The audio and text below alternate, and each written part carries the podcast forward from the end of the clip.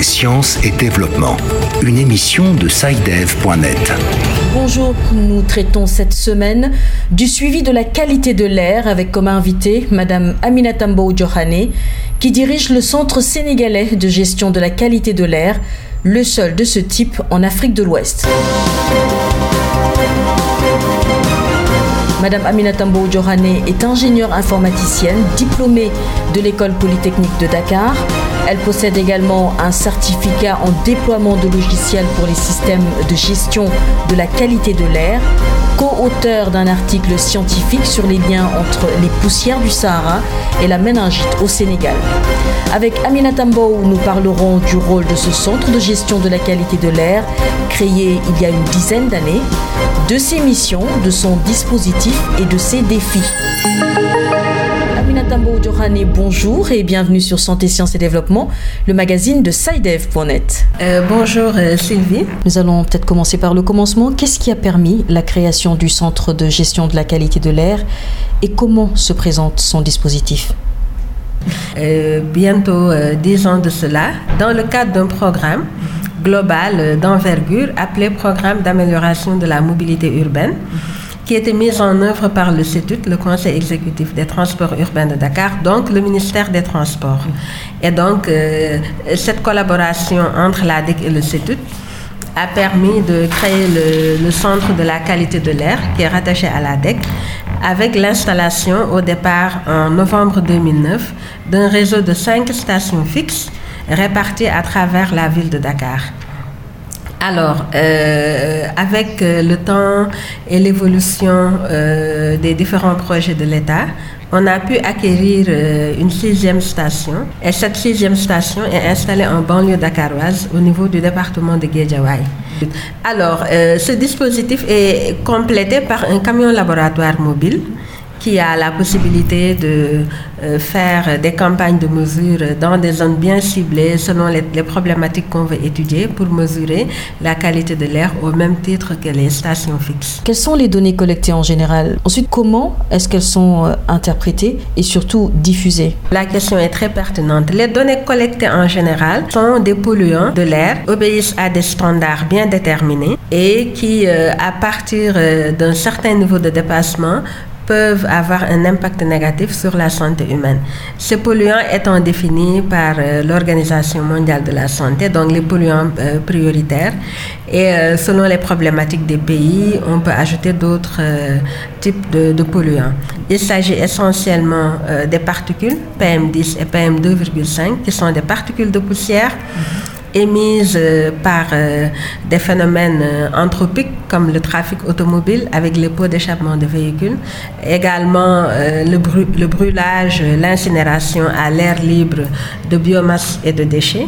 il y a aussi les activités industrielles avec les gaz de cheminée qui peuvent émettre ce type de polluants. Et d'une part, d'autre part, il y a maintenant les phénomènes naturels comme euh, les, événements de poussière désertique qui surviennent à certains moments de l'année, notamment dans toute la zone sahélo-saharienne. Euh, il y a aussi euh, la remise en suspension de ces particules par le trafic automobile. Et donc, ces particules font partie des polluants que nous mesurons. Il y a aussi le monoxyde de carbone, qui est essentiellement issu du trafic automobile, de tout ce qui est combustion de combustibles fossiles. Il y a ce qu'on appelle le dioxyde d'azote, le NO2 également, qui provient de combustibles fossiles tels que le charbon, le fût, etc. Il y a le, dioxyde de soufre aussi, qui peut être euh, émis euh, par les activités industrielles, également le trafic automobile diesel, et il y a l'ozone troposphérique.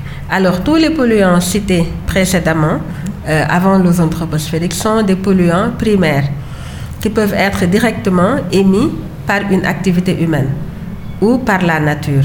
Par contre, l'ozone troposphérique euh, est un polluant secondaire qui se forme à partir d'une transformation chimique entre les polluants primaires comme euh, le NO2 ou euh, les composés organiques volatiles en présence de rayonnement solaire. Voilà donc les différents polluants qui sont mesurés. Alors, ces mesures sont effectuées en continu, donc 24 heures sur 24, 7 jours sur 7.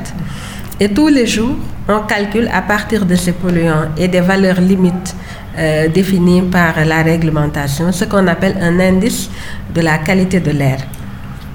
Alors, cet indice de la qualité de l'air est subdivisé en quatre classes et chaque classe est matérialisée par une couleur selon le niveau de pollution.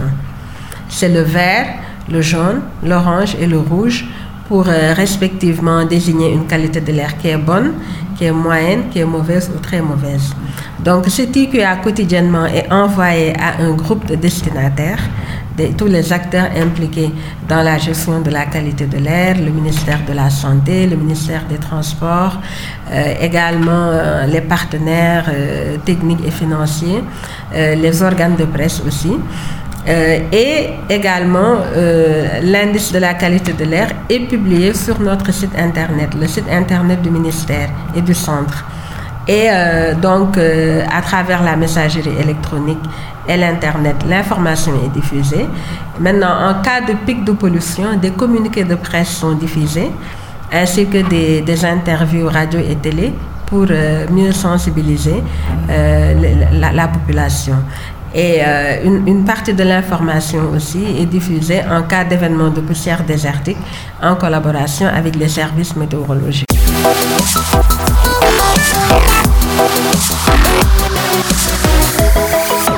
Est-ce que selon vous, les recommandations euh, que fait le centre de gestion sont assez prises en compte dans les politiques de gestion de la qualité de l'air au niveau national? Mhm. Alors, euh, les recommandations euh, que nous formulons dans le court terme, c'est des alertes avec comme objectif de préserver la santé des populations dans le court terme en collaboration avec la santé. Dans le long terme, nous collectons des données qui doivent servir pour l'implémentation des politiques et programmes. Euh, il y a des, initiatives qui peuvent être citées et qui sont favorables à, la qualité de l'air. Il y a par exemple dans le secteur des, des transports euh, le projet de développement de tout ce qui est transport de masse avec le train express régional, également avec le bus rapide transit. On est dans une phase de construction, évidemment, mais une fois que tout cela aura été euh, mis en place et utilisé de façon efficace, je pense que c'est vraiment bénéfique pour la qualité de l'air. La pollution de l'air en Afrique semble être une préoccupation de plus en plus grande, mais il existe encore très peu de structures de suivi. Comment peut-on l'expliquer et comment améliorer la situation selon vous? Alors, il existe très peu de structures de suivi de la qualité de l'air en Afrique. Effectivement, au niveau Afrique de l'Ouest, le Sénégal est l'un des rares pays qui mesure la qualité de l'air de façon continue. Mais quand même, la prise de conscience démarre. Il y a eu des, des réunions organisées à l'échelle CDAO il y a des initiatives en cours pour une meilleure prise en compte de la problématique de la qualité de l'air. Comment expliquer cela euh, euh, Il y a des raisons économiques quelque part parce que euh, le dispositif qui permet de suivre la qualité de l'air tel que nous le faisons est très coûteux en budget d'équipement, en entretien, en maintenance. Euh, nous ne disposons pas toujours des technologies de pointe pour le faire. Nos gouvernements peut-être ne disposent pas toujours des budgets pour le faire. Et puis il y a une certaine méconnaissance du, du, du problème. Mais je pense que maintenant, compte tenu du fait qu'il y a déjà l'exemple du Sénégal, euh, et puis il y a une communication autour de l'activité, et qu'il y a les impacts de, sur la santé qui sont de plus en plus évoqués, aussi bien au niveau national qu'international. Il y a une prise de conscience qui démarre quand même, il faut le, il faut le reconnaître. Euh, quelles sont les leçons qu'on peut tirer de l'expérience euh, sénégalaise en matière de suivi de la qualité de l'air? La qualité de l'air concerne tout le monde. Ce n'est pas uniquement l'affaire du ministère de l'Environnement. Euh, il faut euh, une approche multi-acteurs pour résoudre ce problème de pollution, même si le rôle euh, de, caractérisation de l'air au quotidien revient au ministère de l'Environnement. Alors ensuite, la communication est importante sur, le, sur la pollution atmosphérique pour que les citoyens puissent être informés et puissent se prémunir par rapport à, des épisodes de pollution et de façon générale adopter les modes de vie appropriés pour euh, euh, éviter d'inhaler de, de l'air pollué tout le temps dans sa vie. Alors, comme autre leçon apprise également, il y a euh, en termes de renforcement des moyens, il y a une approche efficace qu'il faudra mettre en place dès le départ pour, mettre pour euh, euh, élaborer des dispositifs de suivi de la qualité de l'air compte tenu du coût extrêmement élevé des équipements de mesure, également de l'entretien de ces équipements. Il y a de, nouvelles technologies qui sont en train d'être développées, des microcapteurs euh, à faible coût, à moindre coût je dirais, qui également permettent de mesurer la qualité de l'air.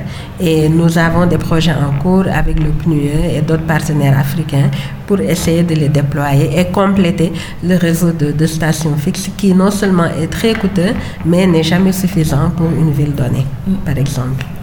Alors, est-ce que le modèle euh, sénégalais tel qu'il se présente aujourd'hui est duplicable dans d'autres pays africains? Oui, tout à fait. Dans les pays africains, le modèle sénégalais est duplicable puisque nous l'avons fait. Euh, nous l'avons réussi malgré les difficultés de fonctionnement. Il est tout à fait duplicable ailleurs. Et dans les discussions que nous menons avec les pays de la région CDAO, par exemple, le modèle sénégalais est toujours cité en exemple, avec le souhait pour tous ces différents pays de voir dans quelle mesure dupliquer ce modèle sénégalais. En, 10 ans d'existence, euh, quels ont été les plus gros défis que vous ayez eu euh, à rencontrer?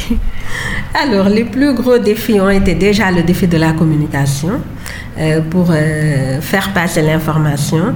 Ensuite, le côté pédagogique des choses, on va alerter en cas de pic de pollution, mais il faut éviter de trop faire peur aux populations. Également, euh, le sens de la responsabilité par rapport aux différents acteurs. L'État maintenant prend ses responsabilités en essayant d'aider les populations dans la mise en œuvre de, de ces politiques et programmes, mais déjà en essayant d'informer la population. Parce que cette information qui est donnée au quotidien, c'est quand même le rôle de l'État. C'est l'État qui, qui, qui, mesure, qui prend en charge et qui informe. Aminata Mbaudjokhane, merci infiniment d'avoir accepté notre invitation. Voilà. Merci euh, Sylvie, c'est moi qui vous remercie. Voilà, c'est la fin de cet entretien. Je rappelle que Santé, Sciences et Développement avait comme invité cette semaine Aminata Mbaudjokhane qui dirige le Centre sénégalais de gestion de la qualité de l'air, le seul de ce type en Afrique de l'Ouest. Merci infiniment de nous avoir suivis. Santé, Sciences et Développement revient la semaine prochaine. D'ici là, portez-vous bien et à bientôt. Cette émission est disponible en podcast sur le site sidev.net/fr. Cette émission est réalisée avec le soutien de Welcome, une organisation britannique qui a pour mission de renforcer la santé dans le monde en aidant à l'éclosion d'idées innovantes. Le Welcome soutient les chercheurs, agit pour relever de grands défis en matière de sciences et aide tout en chacun à s'impliquer dans la recherche scientifique et en matière de santé. Pour en savoir plus, veuillez visiter le site welcome.ac.uk.